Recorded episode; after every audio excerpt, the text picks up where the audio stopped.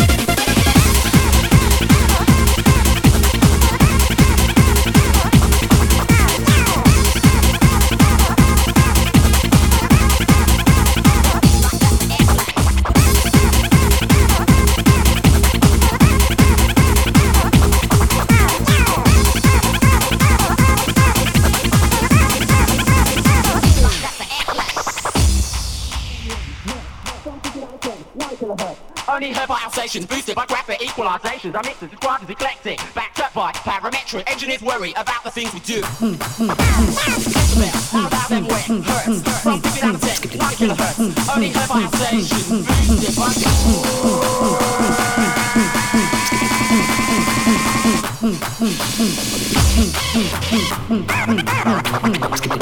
Mm-hmm.